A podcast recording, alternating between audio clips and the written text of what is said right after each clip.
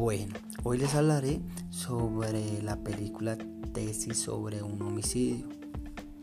El profesor Roberto, abogado, especializado en Derecho Penal y Criminología, se prepara para dictar un seminario en la Facultad de Derecho en la más prestigiosa Universidad de Buenos Aires, en Argentina.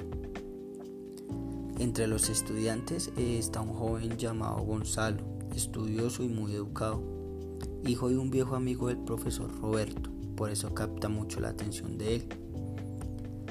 Con el transcurso de las clases, eh, en una noche asesinan a una mujer en frente de la facultad, lo que sorprende, lo que sorprende tanto a los estudiantes como al profesor que inmediatamente salen a mirar el delito.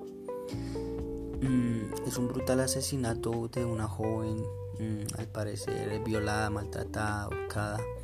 El profesor se acerca, eh, mira que queda algo sospechoso en la escena, en la escena del crimen, con lo que se da la tarea de investigar y llevar el, y llevar el caso eh, muy personalmente.